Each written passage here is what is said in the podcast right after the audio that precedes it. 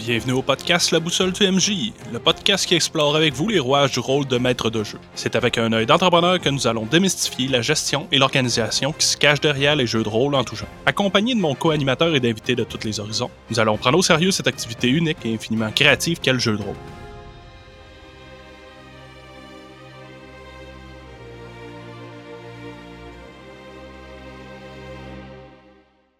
Bonjour les rôlistes, bonjour Jimmy. Hey, salut Mick! Cette semaine, on interview Pascal et Tommy, les administrateurs de Belenos. Oui, les terres de Belenos, le deuxième plus populeux GN au Québec avec des événements là jusqu'à 500 personnes, alors ça va être très intéressant. Ils ont des choses à dire. Puis avant de passer à l'épisode, j'aimerais prendre quelques secondes pour remercier tous ceux qui nous laissent des commentaires sur iTunes, qui partagent puis qui s'abonnent sur Spotify. Euh, Merci beaucoup. Si c'est pas déjà fait, je vous demanderais de mettre le podcast sur pause, de descendre jusqu'en bas dans les notes de l'épisode, euh, puis de nous laisser des étoiles, puis un commentaire écrit. Puis on le sait, Mick, hein, personne n'est parfait, mais vous pouvez quand même laisser un 5 étoiles si vous trouvez qu'on fait déjà une très bonne job, hein, un 4, 5 étoiles. On l'oblige pas, puis on sait que personne n'est parfait. Puis laissez-nous surtout des commentaires puis des avis. On veut s'améliorer, puis on veut savoir ce que vous avez à dire. Oui, iTunes se nourrit de ça, puis il va mettre de l'avant le podcast pour des futurs auditeurs. Donc, sans plus de transition, je vous présente l'épisode 4. Bonjour Pascal, bonjour Tommy. Bonjour. Allô? Merci beaucoup d'avoir accepté notre invitation pour le podcast. Oui, merci, c'est vraiment gentil. Donc, euh, pour commencer, j'aimerais ça que vous preniez le temps de vous présenter. Qu'est-ce que Belenos? Qu'est-ce que BNS? Ben, je commence par moi. Moi, c'est ça, Tommy. Ça fait déjà quoi? 22 ans, 23 ans que j'organise Bélé. Dans le fond, euh, je suis fondateur de Bélénos. On était deux à l'origine. Il y avait David Boivin, lui il est parti, ça fait déjà un bon bout de temps. Faire d'autres choses, c'est correct. Sinon, Bélénos, donc oui, ça fait ça a commencé en, en 1998. Ça fait déjà euh, ça fait déjà un bail, là. Ça se situe à quel endroit, euh, Belenos? Ça se situe à Sainte-Clotilde d'Orton. Pour être un peu plus précis, pour le voir facilement, c'est entre Victo de vraiment à mi-chemin, ou entre Sherbrooke, puis Trois-Rivières à mi-chemin, ou entre Montréal puis Québec à mi-chemin. Sur le bord de la 20, un petit peu en retrait vers le sud. Fait que c'est assez facile à trouver. là. Donc, quand même bien centré. Ouais, c'est ça. Ben, en fait, on est dans le centre du Québec. Puis toi, Pascal, dans- au niveau de l'organisation, donc je comprends que tu n'es pas un des fondateurs. Non, absolument pas. Moi, ça fait euh, deux belles années que je suis avec Tommy sur l'organisation des événements. Donc, je suis un petit peu le cerveau annexe euh, de Tommy. Donc, euh, c'est moi qui prends en charge tout ce qui est la coordination, de faire en sorte que tout fonctionne, de prendre toutes les petites parties et de faire un grand tout. Belenos, en chiffres, ça ressemble à quoi au niveau des joueurs? En chiffres, ben, ça dépend des activités qu'on organise. Mettons que prends les activités fortes, les 5 GN par année de 36 heures, on est en moyenne à peu près à 500 personnes. Ça va jouer entre, euh, disons, 450 puis 650 par activité. Sinon, ben, c'est sûr que quand tu rentres dans d'autres activités de moins grande envergure, il y a moins de monde, comme les GN en salle, les banquets. Durant l'hiver, on est plus autour de 200. Puis quand on organise des activités vraiment juste de la baston de 4 heures, ben là, ça va être plus entre 50 et 90. Puis quand même, je pense, à moins que je me trompe, c'est pas mal le deuxième plus gros grandeur nature médiévale fantastique au Québec. Je veux dire, tu après Bicoline, moi, Belenos, c'est le nom que j'ai entendu le plus. C'est exactement ça. Puis après ça, ben ça dépend tout le temps. À Bicoline, c'est sûr que tu peux avoir plus que 500 personnes, je pense, durant leur grande bataille qui vont avoir vraiment une expérience de géant. Il n'y a pas vraiment de débat à ce niveau-là. Après ça, après Bélénos, ceux que je sais qui sont capables de scorer pas mal haut dans le nombre de présences, t'aurais Brumelance, qui sont à peu près à plus de 300 personnes par activité activité en dehors de ça, je sais pas euh, exactement, je, je tiens pas euh, nécessairement au courant des chiffres. là. Mais euh, oui, on est assurément dans les plus gros. Là. Au fil des années, parce que ça fait plus de 20 ans, Belenos, est-ce que c'est ce qui fait que vous avez pu atteindre justement le statut de deuxième plus gros au Québec? Ou est-ce que déjà dès les premières années, il y avait déjà beaucoup de monde vu que vous êtes comme bien centré? Ah, ça a commencé à 9 ou 7. Ça a monté après ça à 11, à une quinzaine, trentaine, cinquantaine, 70, 90. Ça, c'est pas mal en ordre, là, en ordre d'activité. Fait que, euh, on a commencé bien bas. On a monté assez rapidement. On a monté quand même rapidement jusqu'à peu près ça, 500 personnes, puis on tient le cap depuis quelques années. C'est sûr que être au centre du Québec, ça va vraiment aider. Mais ça va aider autant que être proche d'un grand centre comme Montréal, Québec, etc., va aider aussi au départ, parce que les autres vont avoir plus de clientèle accessible proche. On va prendre, disons, le Mézeray, ben, ils organisent, eux autres, une activité grandeur nature d'une journée ou d'une soirée, je crois. Je sais pas s'ils organisent encore, mais pendant longtemps, c'était ça. Il y avait quand même beaucoup de participants, mais ils allaient chercher toute leur clientèle de Québec. Tandis que Bélénos, oui, c'est ça, ça prend, euh, qu'il y ait une certaine force attractive. Mais quand on est capable d'aller la chercher, c'est pour ça qu'on a commencé vraiment petit. Au début, c'était du monde du cégep avec qui j'étudiais. Eux autres, ils en ont parlé à des amis. quand on parlait à des amis, puis là, ben, ça a fait boule de neige. Disons, quand on a commencé, on était les seuls à offrir le type de grandeur nature que nous autres on présentait. C'était assez novateur. C'est-à-dire que dans ce temps-là, c'était vraiment, on a quoi, on parle d'une vingtaine d'années. Les grandeurs nature, c'était plus du PVE, des joueurs contre des ennemis. Donc, les organisateurs organisaient une activité où ce que des aventuriers allaient vivre une aventure dans la forêt. Souvent, tu avais juste une auberge qui était la cabane à sucre, puis ils allaient là-bas, ils vainquaient des monstres. Mais ça, ça a le problème que tu peux pas avoir énormément de joueurs, parce qu'à un moment donné, ça marche plus. Tandis que nous autres, rapidement, on s'est positionné en offrant un type de jeu où c'était beaucoup plus, on va dire PVP. Donc, en fait, c'est des joueurs qui jouent ensemble, puis qui jouent contre, puis qui jouent donc. On laisse beaucoup de latitude à un type de jeu qui est plus euh, décentralisé. Fait qu'on assiste les joueurs dans ça. Puis ça, ça permet d'avoir beaucoup plus de monde. Puis je pense qu'on a réussi à rentrer dans un créneau que t'as pas encore utilisé. Puis ça l'a aidé à monter. Fait que aussitôt que la boule de neige a commencé à grandir, ben là, ça a été jusqu'à, on dit 500 personnes. Puis oui, être au centre du Québec, ça nous a vraiment aidé. Parce que si on avait commencé puis qu'on avait été, disons, euh, je sais pas, au moins dans le haut de la Gaspésie, je pense pas qu'on aurait réussi à convaincre des Montréalais de venir une fois par mois durant tout l'été, même si on a, on a offert un produit qui serait, mettons, euh, trois fois supérieur à ce qu'on a présentement. Ça aurait été beaucoup plus difficile. Pour une réponse simple à ta question, euh, oui. Je vais me permettre une petite parenthèse euh, du côté de Pascal. Toi, ça fait deux ans que tu assistes euh, Tommy, mais est-ce que tu as été joueur avant ça? Oui, tout à fait. J'ai été joueur, ça doit faire plus de 12 ans que je fais du grandeur nature. J'ai commencé à Bélénos, puis je fais encore Bélénos, même que c'est une condition pour que je commence à aider Tommy, que je voulais absolument continuer à jouer pareil. Le jeu commence à minuit le vendredi, puis moi, euh, je close mon chef à minuit, puis je m'en vais jouer. Puis quand je parlais de PVP, c'était un peu ça aussi. Parce que quand j'ai commencé, moi, je voulais jouer à des jeux grandeur nature. Je savais pas trop c'était quoi. J'ai décidé de commencer ça avec des chums. Tout naturellement, ben, en voulant jouer, ben, je voulais pas nécessairement avoir la position du DM qui apportait l'histoire aux autres. Donc, j'ai été un joueur. Puis c'est ça qui a fait en sorte que euh, a le type de jeu qu'on a là. C'est juste parce que j'avais pas d'amis pour aller jouer à d'autres grandeurs nature ailleurs. Non, c'est pas vrai. Faut dire, tantôt, tu parlais un peu de l'emplacement, mais tu sais, l'emplacement fait, oui, une partie du travail, mais il y a quand même un certain pouvoir à l'univers qu'il faut donner. Là. Tu sais, dans le fond, t'aurais beau avoir eu la meilleure des emplacements, mais si jamais ton univers ton jeu aurait pas été bon, ben, possiblement que les gens seraient pas venus de toute façon. Faut dire qu'à quelque part, les gens ont vraiment aimé tout ce qui entoure à Belenos. Je vais rebondir par rapport à ce qu'on parlait tout à l'heure quand tu parlais le nombre de joueurs, tu parlais des activités, mais il y a combien d'activités euh, par année actuellement à Belenos? Je pense qu'on a entre 12 et 16, est-ce que tu si on compte rapidement, on a les cinq activités principales. Donc ça, c'est par mois, c'est vraiment aux quatre semaines à partir du mois de mai. Fait qu'il y a ça. Normalement, on a à peu près quatre banquets, ça fait neuf. On a un petit festival intime. On, qu'on est à 10. Puis pour le reste, ben ça va dépendre. On a souvent des activités post-apo en automne, puis on a des activités plus euh, guerrières, soit à l'automne, soit pendant l'été. Fait que ouais, c'est à peu près ça, une quinzaine d'activités par année. Puis quand tu dis post-apo, c'est parce que dans le fond, c'est pas toutes des activités qui sont dans le cadre du même univers, si je comprends? C'est un petit peu plus complexe à ce niveau-là parce que euh, au niveau de Bélénos, c'est une activité qui est médiévale fantastique, mais il y a aussi euh, Blues qui a été créé il y a euh, années, qui est un euh, post-apocalyptique survie. Ça, ça a été euh, canné dans l'avenir lointain de Bélénos, donc ça se passe dans le même univers, mais euh, beaucoup, beaucoup plus loin dans le temps. Sinon, présentement, Isotope Blues, ça ne fonctionne plus pour le moment. On a décidé de partir sur un autre projet. Éventuellement, vous allez voir ça sortir sur les réseaux sociaux. on travaille activement là-dessus. Là. Ça a arrêté quand exactement? Là, deux ans. Deux ans, 2018, 2019? Il n'y en a pas eu en 2019.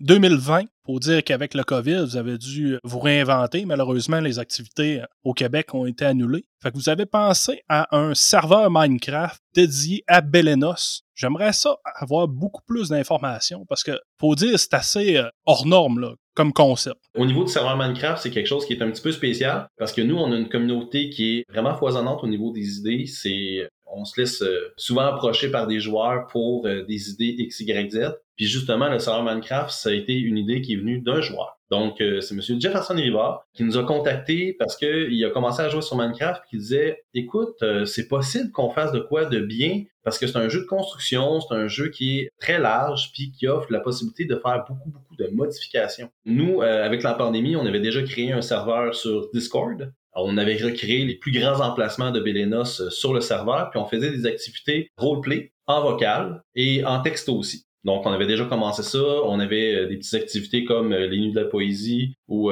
raconte-moi une anecdote. Où est-ce qu'on se réunissait puis on avait du fun avec notre communauté parce que on s'entend qu'avec la pandémie, on n'avait pas la possibilité de se voir, donc on s'ennuyait de tout le monde puis ça nous permettait de jouer un petit peu avec ça. Donc, le serveur Minecraft, nous, on a jasé avec Jefferson. On a dit, écoute, c'est une super bonne idée. On a laissé ça se faire, on a donné le goût, puis on a commencé à chapeauter le projet, histoire que ça aille dans la bonne direction. Parce que l'univers de Belena, c'est quand même quelque chose qui est très large, puis qu'il faut faire attention de pas partir dans tous les sens pour pas créer des incohérences euh, flagrantes. Après ça, on est allé chercher euh, deux euh, programmeurs qui sont Kevin Kirouat et Samuel Saint-Amour. Eux, ça se trouve être les programmeurs principaux. Il y a eu des gens qui sont venus les aider par la suite. Puis en plus de ça, on a eu une équipe de, constructeurs de Bélénos qui ont vraiment pris le relais, qui ont pris des anciennes photos de Bélé, puis qui ont recréé la totalité du terrain sur le Minecraft en question. Au bloc près, on avait Bélénos qui était là devant nos yeux. Donc, vous auriez pu prendre la facilité de créer comme un territoire adjacent nouveau, puis de pas avoir à vous casser la tête. Mais non, vous avez pris la peine de recréer le vrai terrain. Mais est-ce qu'il y a eu des casse-têtes au niveau de l'échelle? Y a-t-il eu des trucs qui étaient impossibles à reproduire en cube carré? Ça a été quoi les défis? Au niveau des cubes carrés, ce qui a été le plus compliqué, ça a été de faire les petits endroits parce qu'on s'entend que l'échelle ne le permet pas nécessairement.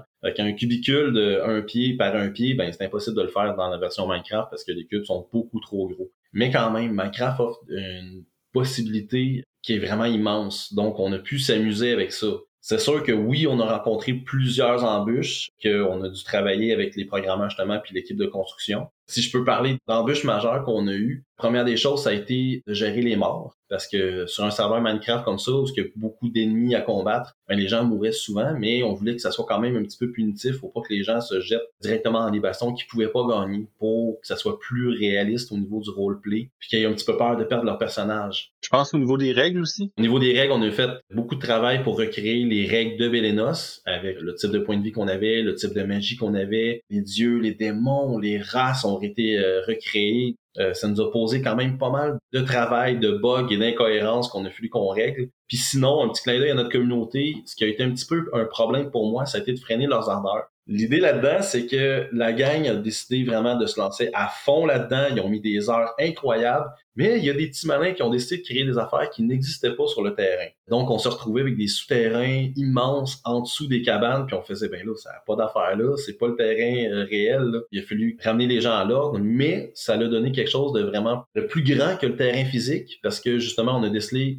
une volonté ce qui nous a permis de commencer à construire des lieux qui sont ailleurs, des lieux qui sont iconiques au monde de Bélénos, qu'on a commencé à modéliser ailleurs pour être capable d'aller jouer dans ces lieux-là. Ça l'a explosé, puis ça, c'est grâce à notre communauté. Et là, tout ce travail-là, il n'y avait pas une crainte à un moment donné que ce soit perdu, puis que la pandémie finisse, puis qu'on revienne aux activités régulières? Y a-t-il une volonté de le poursuivre une fois que le COVID va être terminé, ce serveur Minecraft-là? Avant même de commencer le serveur Minecraft, ça a été important pour nous, justement, de savoir ce qu'on s'en allait. Parce que juste de créer le terrain de jeu pour le créer, c'était pas quelque chose qui nous intéressait. Donc, on s'est donné une mission, puis on s'est donné aussi un but par rapport à ça. À terme, puis c'est déjà un petit peu le cas présentement, mais il va y avoir d'autres choses qui s'en viennent. Le serveur Minecraft, c'est là pour créer de nouvelles expériences, des choses qui ne sont pas possibles sur le terrain physique. On joue sur le terrain physique la majorité du temps, mais on a l'occasion de vivre des aventures. On a l'occasion d'aller dans le temps et dans les lieux iconiques de Bélénos pour vivre des histoires qu'on ne connaît que par l'écrit. Si je peux en citer un, euh, on a la cité d'Altambo où est-ce qu'on va pouvoir aller faire euh, du jeu là-bas. On a recréé des écoles de magie. On a recréé des villages d'orques, des souterrains d'elfes noirs, des amailles, pour être capable vraiment d'offrir une expérience de plus, aussi d'offrir certaines expériences qui peuvent être ramenées dans notre jeu au niveau des voix, parce que tu sais, je connais Minecraft, quand deux joueurs se croisent pour communiquer, comment vous avez fonctionné pour le roleplay, dans le fond, pour pouvoir jouer son personnage dans le serveur selon les distances? C'est-tu seulement par écrit ou c'est en parallèle? Sur un serveur Discord? Comment vous faites? On aurait aimé ça implémenter la distance dans Minecraft pour qu'est-ce qui est des micros, mais on s'est rendu compte que c'était pas encore très, très, très à jour. Ça fonctionne pas merveilleusement bien. Ce qu'on a fait, c'est qu'on a reconverti le serveur Discord pour être capable de parler. les lieux sont déjà là sur le Discord, ce qui nous a permis de séparer les gens parce que des fois, on a quand même pas mal de monde. Si on a une quinzaine de personnes sur le même serveur vocal, ça fait du brouhaha, c'est impossible de jouer. Si moi, je suis, exemple, euh, au temple de Golgoth, ben, je peux me plugger directement sur le vocal du temple de Golgoth et avoir ma gang avec moi qui sont sur le même vocal. Si je décide d'aller attaquer la forteresse de Cyptosis, ben, on se transporte tous à la forteresse de Cyptosis pour avoir le jeu en vocal avec eux. Donc, c'est en parallèle avec un serveur Discord. Côté euh,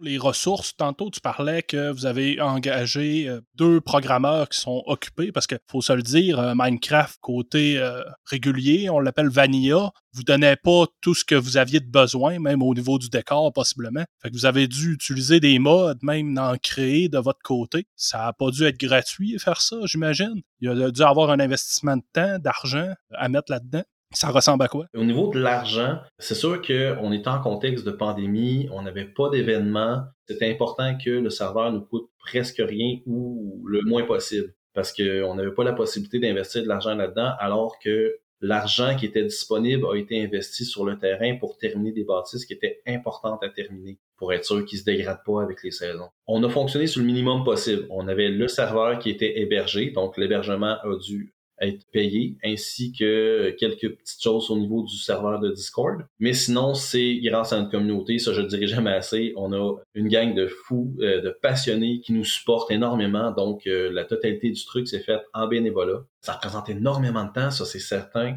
Juste au niveau de, de nos euh, programmeurs, les deux programmeurs avec leur aide, ils ont au moins 400 heures qui ont été mis là-dessus, puis je vous dirais que si on met tout le monde bout à bout, on a au moins 800 heures pour qu'est-ce qui est de la modélisation. Puis ça continue. Parce qu'au final, on a des événements toutes les semaines, le jeudi soir. Une semaine sur deux, ça se trouve être un événement où on vit une aventure, puis l'autre semaine, ça se trouve être un événement de modélisation. On crée un lieu qui nous tente, puis c'est là qu'on peut se lâcher l'os, puis qu'on peut y aller avec un petit peu plus de créativité. Ah, ben c'est bien. En fait, quand tu y penses, ça met quand même une image sur vos lieux que vous avez toujours expliqué. Pour les joueurs, c'est quand même super le fun, puis c'est super agréable à supplémenter euh, comme concept. J'aime vraiment ça. On va aller du côté euh, popularité auprès du serveur. Dans le fond, tu parlais tantôt que tu avais une vingtaine de joueurs, si je me trompe pas, actifs qui se tiennent sur le serveur? Au niveau des joueurs, on en a environ une trentaine. Pour qu'est-ce qui est de chaque événement, on va avoisiner entre les 15, 20 personnes par événement.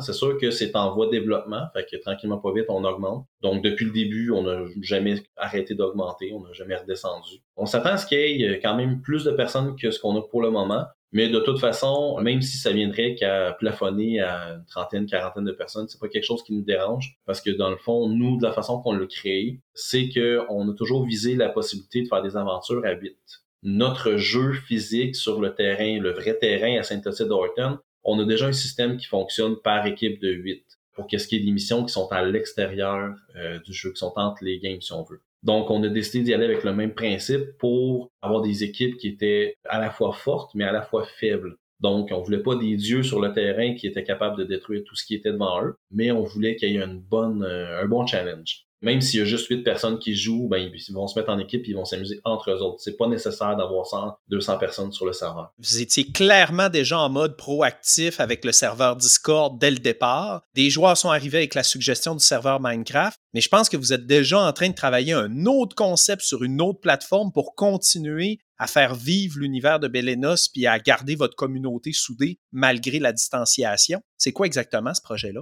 C'est le projet épistolaire. En fait, on appelle ça euh, la guerre de la plume. C'est euh, une activité où ce que les gens ils vont s'inscrire. Là, ben, c'est eux autres de dessiner un peu c'est quoi le type de jeu qu'ils veulent avoir. On a trois trucs possibles. C'est soit que tu vas jouer ton personnage ou un personnage que tu vas porter éventuellement à Belenos. Lui, euh, c'est euh, personnage libre. Fait que ton personnage libre, lui, ben les actions qu'il peut poser, c'est que on a déterminé une carte. Fait que le jeu, ça se déroule dans le monde de Belenos. Évidemment, ça se déroule pas sur le terrain, ça se déroule à un autre endroit parce qu'on a quand même une bonne géopolitique, disons à Belé. Fait qu'il y a un endroit, un comté, qui lui, ben il est attaqué. Il y a une croisade qui arrive. On va jouer qu'est-ce qui se passe durant que les croisés arrivent pour attaquer. Pendant ce temps-là, bon, ben, il y a le monde qui sont là-bas qui veulent se défendre, mais eux autres, ils viennent d'une nation à côté qui avait envahi ce comté-là il y a déjà euh, quelques années. Cette nation-là, ben, elle aussi est un peu dans le trouble parce qu'il y a une guerre de succession. Puis à côté de ça, le gros royaume qui avait avant euh, plus de démonistes, ben lui, euh, il été scindé en deux, puis c'est deux parties qui s'aiment pas non plus. Fait que vous voyez, ça permet d'apporter du jeu où ce que t'as quatre fronts bien distincts, qui chacun ont un peu leur objectif.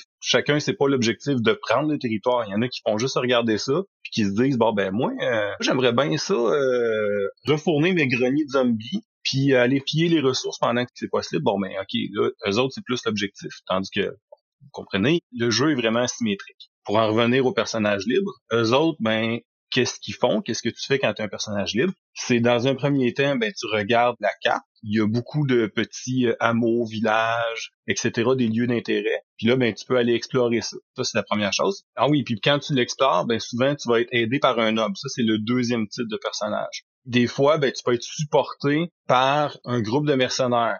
Le groupe de mercenaires est dirigé par le chef de la gang des mercenaires. Ça, c'est le troisième type de personnage. Donc, c'est ça. Tu peux être un personnage libre, un noble.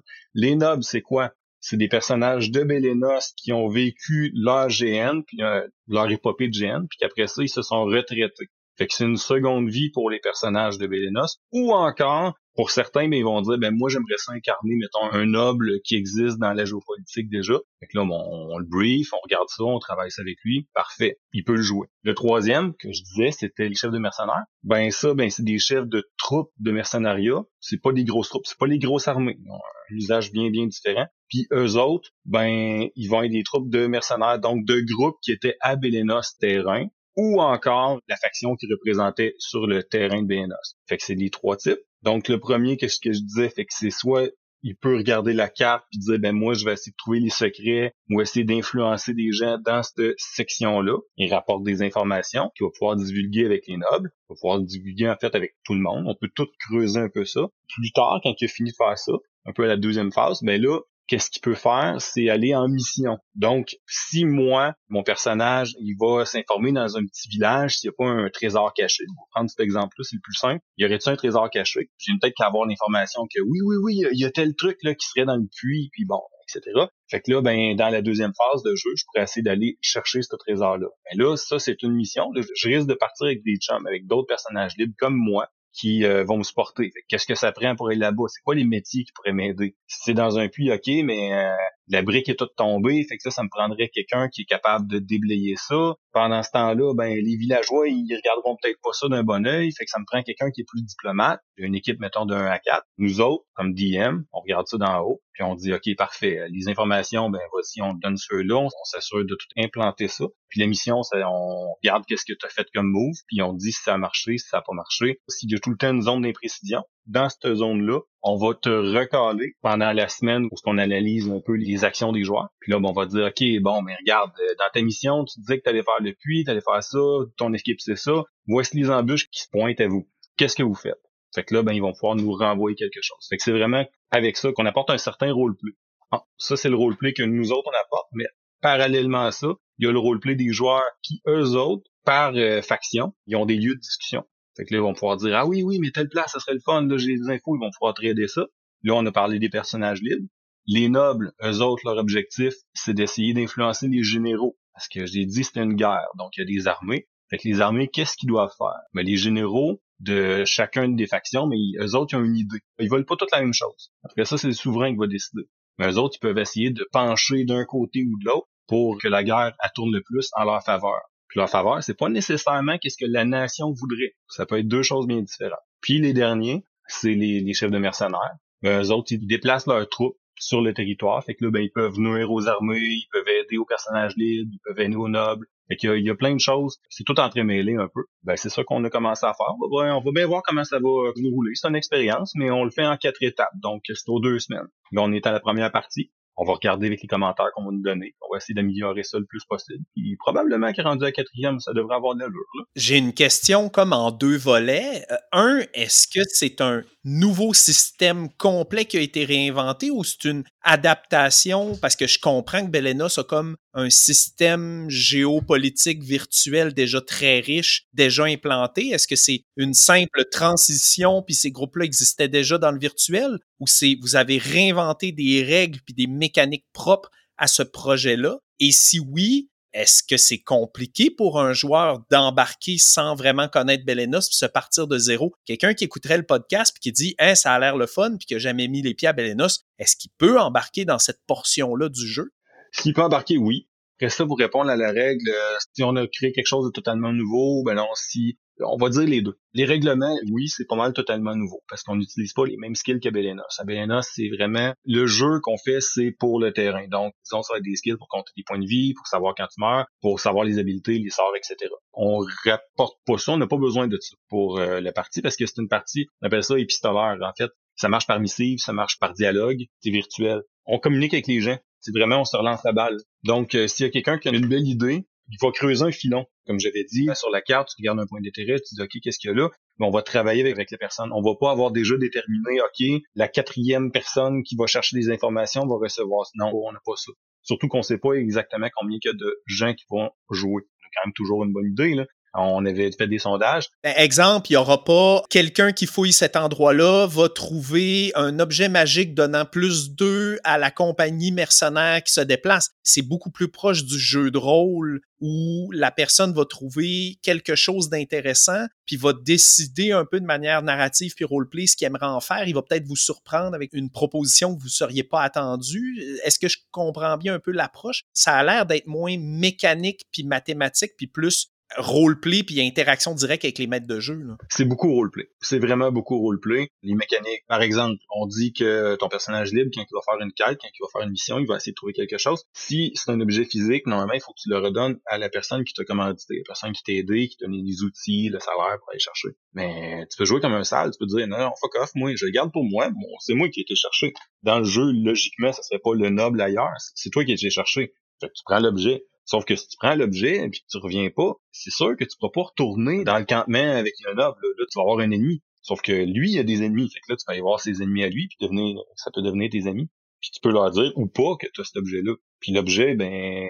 Tu peux mentir si tu as trouvé l'objet ou non. Tu peux mentir son usage. Exact, exact. On a créé des mécaniques qui sont très simples. Là, je les ai expliqués, mais c'est sûr que ça a l'air un petit peu compliqué parce qu'il y a trois types de personnages que tu peux jouer. Mais quand tu regardes chacun des types de personnages, ben là, tu divises l'information que je donnais par trois. Ça vient vraiment très simple. Par le passé, il y avait des forums de jeux de rôle. Je sais pas si vous avez déjà connu ça, où les gens écrivaient ce que leur personnage faisait, écrivaient des interactions, puis attendaient quelques heures, quelques jours que les autres joueurs que le personnage était présent répondent. Fait que ça ressemble un peu plus à ça, je vois vraiment l'intérêt justement dans un cadre virtuel où on est tout en manque de roleplay puis qu'on aurait tout le goût de jouer des personnages puis de faire du jeu de rôle. Je suis quand même curieux, est-ce que normalement Belenos a un monde géopolitique virtuel plus mathématique, même sur le terrain, ce que vous appelez la géopolitique, elle aussi a un côté très négociation avec les maîtres de jeu, créativité puis roleplay? C'est pas tant mathématique. On a euh, même les armées, on est capable de savoir si, euh, disons, le royaume à côté de Bélinos, c'est quoi leur troupe.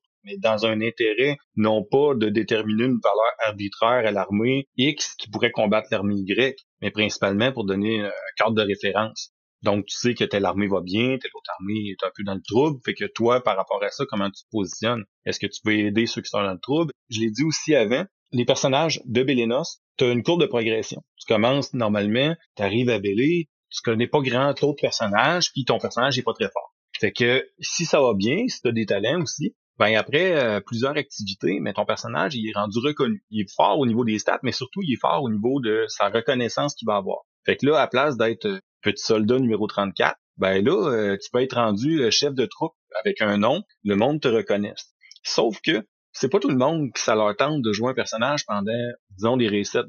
Les resets, euh, nous autres. Un moment à Belenos, il vient un temps où ce qu'on se dit, OK, on va commencer un nouveau chapitre. Mais ça, euh, historiquement, c'est quoi? C'est en 10, 8 ans? Le prochain, d'après moi, il n'arrivera pas avant encore 6 ans. Jouer un même personnage pendant 8 ans, c'est un peu long. Hein? Puis des fois, euh, il y en a beaucoup qui est rendu là, ou même bien avant, ils ont l'impression d'avoir fait le tour. Mais là, qu'est-ce qu'on leur offre comme possibilité? De faire rentrer le personnage dans un cadre plus vaste, qui ont déjà pu travailler avec parce que hors du terrain de jeu, ben il existe quelque chose. Fait que là, ben, à place de simplement communiquer le quelque chose extérieur, que ce soit pour demander des faveurs, peu importe qu'est-ce qu'on importe à Belenos, ben, ça vient de quelque part. Peu importe les quêtes qui viennent à Belenos, souvent, ça vient un peu de l'extérieur. mais là, il avait déjà travaillé un peu avec ce monde-là.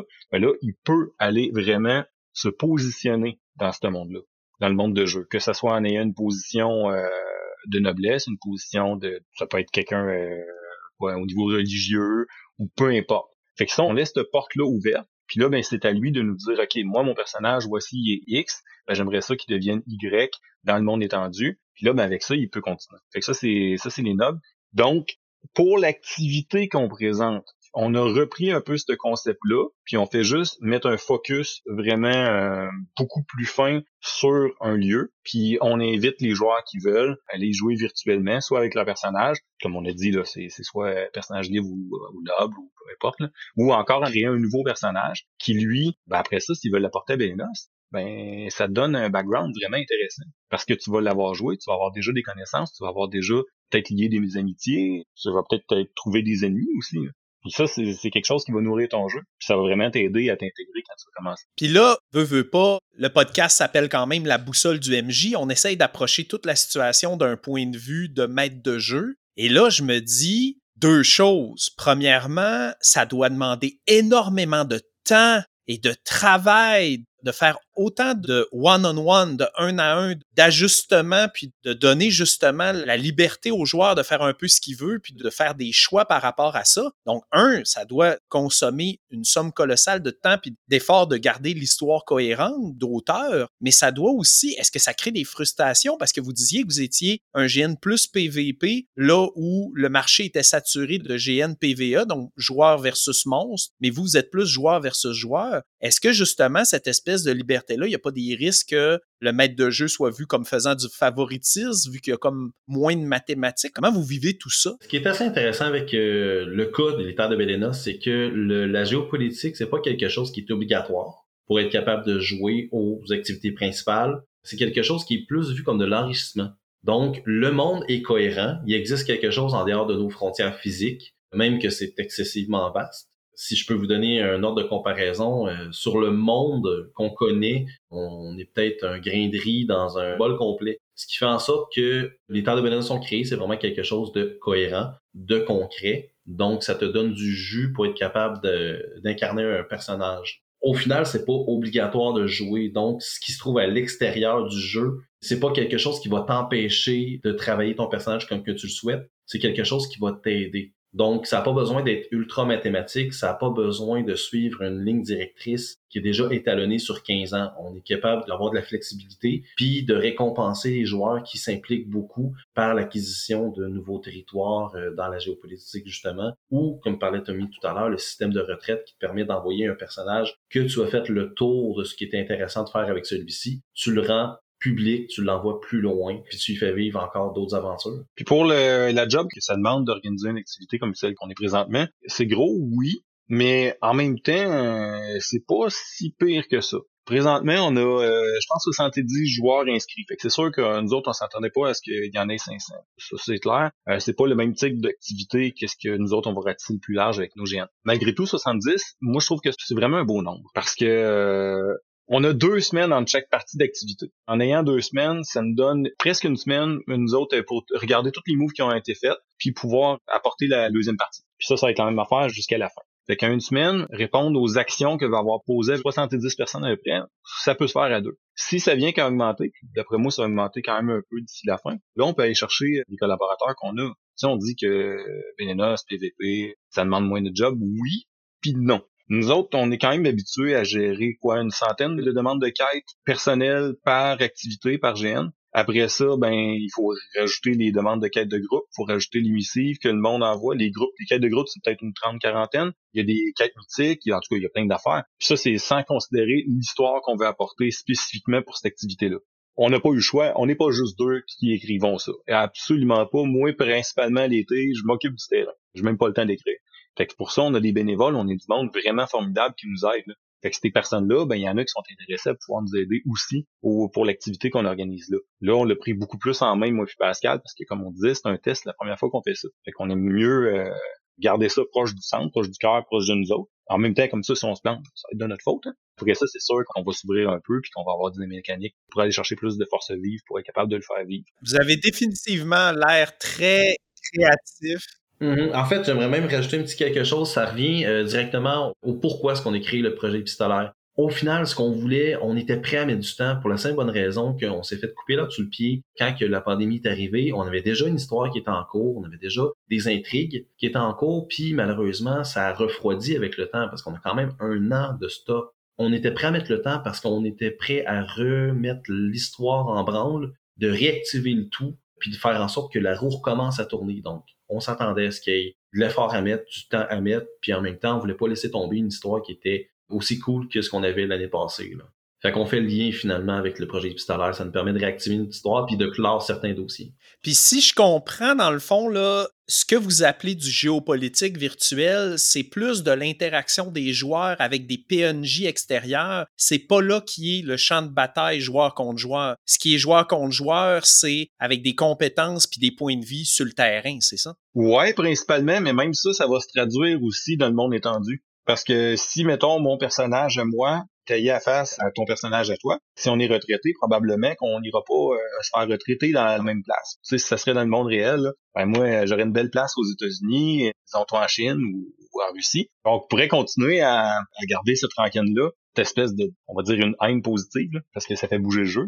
C'est pas les personnes qui s'aiment pas, c'est vraiment les personnages. Une haine narrative. Ouais, exactement, une haine narrative. Puis ça, c'est vraiment intéressant. Fait que même dans l'espèce de géopolitique, les personnages peuvent continuer à s'envoyer des pics, peuvent continuer à s'en vouloir, puis à essayer d'aller contre les intérêts de l'autre. Sauf que à ce niveau-là, il y a quelque chose qui arrive aussi, c'est que vu que c'est quand même des personnages beaucoup plus importants, ils ont une importance beaucoup plus grande dans le monde de jeu, ben on laisse pas les joueurs libres non plus on n'a pas encore un système euh, ultra élaboré pour s'assurer que, euh, que les personnes ils puissent avoir un, bien encadré les moves qu'ils pourraient faire dans cette géopolitique-là. C'est supervisé un peu. Fait que aussitôt que tu te retraites et que tu t'en vas dans géopo, mais tu deviens un peu un semi-PNJ qu'on appelle. Fait que ça te représente quand même, on essaie de garder ta saveur. Tu ne pas nécessairement toujours faire les actions que toi t'aimerais faire. Mais dans le fond, là, pour comprendre, pour revenir au dernier système que vous venez de mettre en place récemment, vous dites que vous avez à peu près 70 joueurs d'inscrits, mais ça vous prend deux semaines pour le faire. Une chance que vous avez juste 70 joueurs, parce que vu que vous faites tout individuellement, sinon les délais pourraient pas tenir. Là. Dans le fond, si les 500 joueurs seraient inscrits, euh, vous seriez pas capable d'arriver en deux semaines, si je comprends bien. Non, on aurait changé à donne. Euh, selon les gens, mettons, euh, quand on a fait le sondage, je n'ai pas regardé les chiffres, mais environ, tu avais 80 personnes qui voulaient jouer, tu en avais 60 qui voulaient faire leur personnage, tu en avais une dizaine qui voulaient faire des nobs, une dizaine qui voulaient faire des mercenaires. Bon, mais à cette proportion-là, c'est sûr que gérer 60 fois des demandes de quête puis tout, c'est un peu compliqué. Par contre, si tu leur demande d'être en groupe de 8, ben tu divises par 8 la job. Après ça, euh, les nobles, ben oui, il va falloir que tu gères chacun, mais quand ils représentent les nobles et les mercenaires, ils représentent un 35% mettons de tes joueurs, ben c'est sur 500, ça fait beaucoup. Ça peut se gérer, il faut juste s'assurer que le temps qu'on va mettre sur chacun est adéquat. Là. Fait qu'on peut changer un petit peu les règles. Ça reste quand même très intéressant parce que pour les joueurs, si tu as 499 personnes avec qui tu peux jouer, mais les interactions que tu vas avoir avec eux autres vont être beaucoup plus grandes que quand il y en a 70. Donc, euh, il y a autant de valeur de jeu pour eux, même il y en a plus, que quand ils pouvaient interagir directement et faire une quête tout seul. Même qu'on a une infrastructure en background qui peut être euh, mise à contribution là, si euh, on se rend compte que la, la job est vraiment trop grande. Ben, on a d'autres organisateurs, puis au-delà de ça, on a des groupes de bénévoles qui nous donnent un coup de main. Et quand on parlait qu'on faisait des quêtes personnelles, ben, il y a des gens qui les écrivent, ces quêtes-là. Si ça viendrait qu'à être problématique, ben, on a déjà prévu le coup qu'on va faire appel à eux. C'est sûr qu'ils répondront pas tout présents, ils n'auront pas nécessairement tout le temps égal pour faire ce job-là, mais on sait qu'ils vont nous donner un coup de main. Là. Fait que si on déborde, ben c'est sûr qu'on va leur mettre un petit peu dans les mains. On va leur dire, écoute, celui-là, il pense ça, il faudrait que ça fasse ça, ça, ça. Est-ce que tu peux m'écrire quelque chose qui fit? Fait que là, on va faire appel à eux. Ils vont nous permettre de pas déborder nos délais. Là.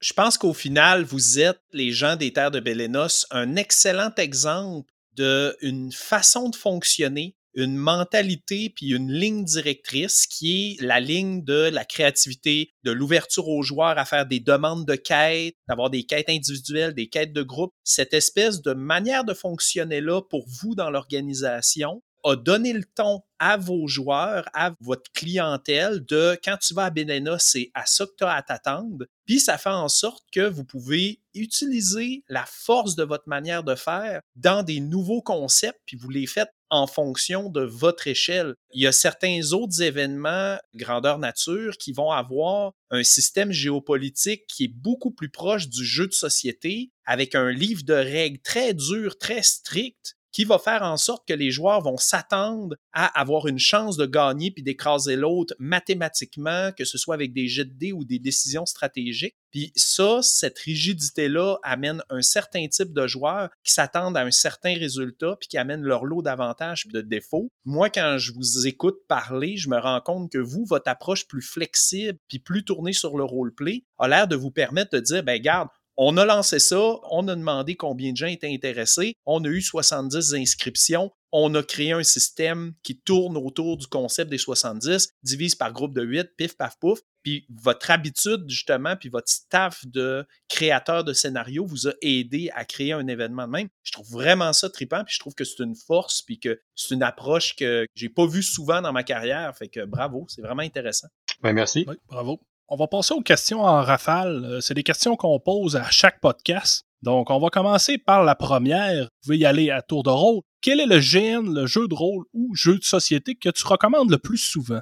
Euh, moi, perso, je suis un grand amoureux de D&D 3.5. C'est sûr que faut y aller avec ça, surtout que ça laisse beaucoup d'attitude à faire des concepts qui sont vraiment décalés. Sinon, euh, j'aime beaucoup tout ce qui tourne au l'entour de Cthulhu parce que justement, c'est très, euh, c'est très demandant au niveau mental. Moi, euh, niveau jeu de rôle, je joue peut-être moins à, peut-être moins que je devrais. Par contre, j'ai un mycologue qui, lui, joue beaucoup. Présentement, euh, il y a un jeu de cartes qui a de l'air vraiment, vraiment le fun. C'est Horror Arcane. Je le vois des fois jouer tout seul. C'est ça qui est le fun aussi. C'est un jeu de cartes que tu joues euh, contre le jeu, en fait. Tu peux jouer à plusieurs, tu peux jouer aussi tout seul. Ça a l'air le fun même tout seul. Fait qu'en temps de confinement, moi, je pense que je le recommande. En fait, oui, je le recommande. Ça a l'air vraiment, vraiment sympathique. La prochaine question. quel est votre plus beau moment que vous avez vécu en grandeur nature? Moi, personnellement, le plus beau moment que j'ai eu en grandeur nature, ça remonte à mes premières années. C'était digne d'un film, en fait. C'est étrangement, c'était la mort d'un personnage qui se nommait Silver Snow. Ce personnage-là était vraiment incroyable parce qu'il a réussi à fédérer tous les priants de Gaïa, la déesse de la nature et de la terre, sous sa bannière, alors que c'était des gens qui étaient très, très, très disparates. Puis quand il est mort, ben justement, tous ces gens-là se sont réunis pour faire son enterrement. Il mouillait à Sio. Il y avait des elfes qui chantaient, mais c'était incroyable. Puis il y avait des éclairs. On a versé une larme, une vraie de vraie larme pendant cet enterrement-là. Ça, c'est un moment où je pense que je revivrai jamais parce que c'est vraiment unique, puis il fallait être là pour comprendre. C'était-tu à Belenos, euh, ton... Oui, tout à fait. C'était à Belenos. Euh, si je me souviens bien, c'était la première année que j'ai fait euh, Belenos. L'événement qui m'a le plus fait triper. Il y en a plein, mais celui que je pense que j'ai en tête présentement, avec la gang de Bélé, on a essayé quelque chose, on était dans un autre GN. Fait que toute la gang, euh, ben pas toute la gang, mais on était quand même une maudite gang, on devait être une centaine. On a fait un partenariat avec un autre grandeur nature, puis on incarnait les méchants pour l'AGN. En fait, ouais, c'était pas mal ça. Donc on est arrivé, moi j'étais arrivé à, l'avance avec personne avec moi, avec le bénévole. On a monté le camp. Fait que là, quand les joueurs sont arrivés, le camp était monté. Puis après ça, ben on a vécu un grandeur nature au complet où c'était entre nous. Puis là, ben, on avait un ennemi commun. Puis c'était vraiment le fun. Par contre, il y a eu vraiment un choc de culture. Pas parce qu'on fait du grandeur nature qu'on a nécessairement tous la même manière de l'aborder, la même manière de jouer. Puis ça, on s'en est vraiment rendu compte à cette activité-là. Les règlements étaient comme euh, asymétriques, on va dire. Les, leurs règlements étaient différents des nôtres, puis leur conception du GN était différente du nôtre. Donc moi, de mon côté, j'avais pas dit à personne, on avait comme une certaine horreur. Mais moi, je laissais les joueurs les découvrir en jeu, puis ça laissait de couler de source. Puis l'autre côté, ben c'était plus, ben, à telle heure, il était l'affaire. Fait que c'était quand même assez drôle des fois euh, comme situation. Là. On était attendu dans un guet-apens à telle place parce que c'était qu'on allait arriver. Fait qu'on s'est fait clencher. Par contre, le soir où il fallait tenir des euh, bougies allumées, c'était pour calculer du temps. Nous autres, on se couchait pas. On était habitués à bêler, à pas dormir, à tout le temps en jeu 24 heures sur 24. Donc, on leur a amené habitués. Mais non, ça, c'était vraiment une activité euh, vraiment, vraiment plaisante. La cohésion, la gagne je pense que c'est ça qui est particulier avec le fait d'organiser nous-mêmes des grandeurs nature, c'est qu'un moment donné, c'est tellement d'ouvrages qu'on est tellement perdu dans notre événement, on a de la difficulté à consommer les événements des autres. Fait que ça a dû être très enrichissant de voir d'autres façons de faire. Ah, c'est sûr. Ça, c'est un truc que je regrette. Dans le temps, si je participais à plus de grandeur nature, j'aimais bien ça quand même. La vie, avec les enfants, avec euh, le fait qu'on organise plus de GN par année euh, aussi, plus d'activités. J'ai dit qu'on en faisait à peu près une quinzaine. Fait qu'on est tout le temps dans ce bain-là, dans la construction, dans tous les autres différents projets. malheureusement, pas assez de temps pour aller consommer du grand nature. Que ce soit les autres ou même les miens. C'est quelque chose qui arrive à tous les maîtres de jeu, de se baigner tellement dans son univers qu'il n'y a pas le temps d'aller voir ce qui se fait ailleurs, malheureusement. On va finir avec la dernière question. Quel conseil donnerais-tu à un nouveau maître de jeu, nouveau jeune maître de jeu qui veut se lancer? Je dirais bien simplement de la patience. C'est quelque chose que ma mère me disait, puis c'était pas du tout pour le domaine de la nature, c'était pour euh, la couture. Je pense que ça s'applique ici parce que au final, le best, c'est d'être patient envers soi-même, d'avoir la possibilité de faire des erreurs, d'être patient envers tes joueurs parce que peu importe c'est qui, il faut que tu les aimes. Puis sinon, euh, je te dirais d'être patient envers ton système que tu crées aussi. Parce que c'est pas toujours parfait, ça fonctionne pas nécessairement comme tu voudrais, puis faut que tu t'attelles, puis faut que tu relèves les manches, puis que tu fonces. Là. Moi, le conseil que je donnerais, c'est euh, d'organiser pour les bonnes raisons. Te demander c'est quoi tu veux proposer, puis que ce soit pour ça que tu organises. Faut pas que tu veuilles devenir un autre quelque chose. Faut pas que tu dises, moi, je vais organiser le prochain Bico, je vais organiser le prochain Bélé, je vais organiser le prochain gna gna gna. Faut pas que tu dises, je vais être un calque de quelque chose d'autre. Si tu fais ça pour ça, c'est une très mauvaise raison, fais-le pas. Juste dans le domaine du grandeur nature, on n'a tellement pas exploité au Québec toute la palette du grandeur nature. Il reste tellement plein de choses à faire que je pense que y a tout le temps de la place à nouveauté. Essaye de trouver c'est quoi tu vas apporter comme savoir, qu'est-ce que tu veux donner, pourquoi tu le fais.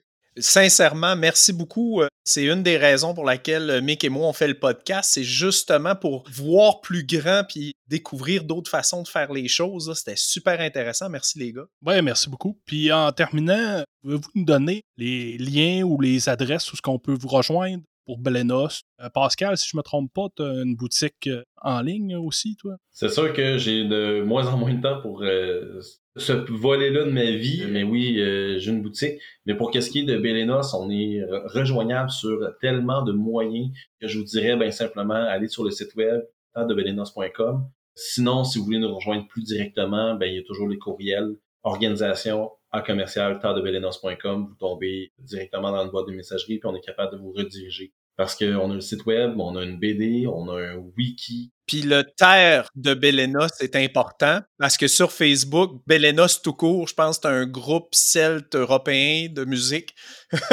ouais, ouais. Puis je pense qu'il y a un autre aussi, un terre de Belenos qui est comme ami des terres de Belenos. C'est un truc qui a été créé, je pense, par un joueur sûrement en 2001 qui, est encore là, on sait pas trop pourquoi. Mais si vous cherchez BNOS, il y a trois liens en fait dans ça.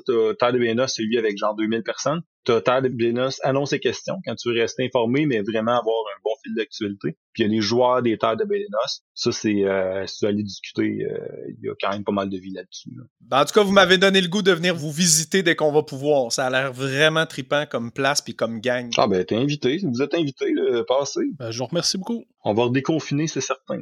On sait pas quand. Ouais, éventuellement. ouais, c'est ça. On attend ça avec impatience. merci beaucoup. Ben, merci à vous. Au revoir, là.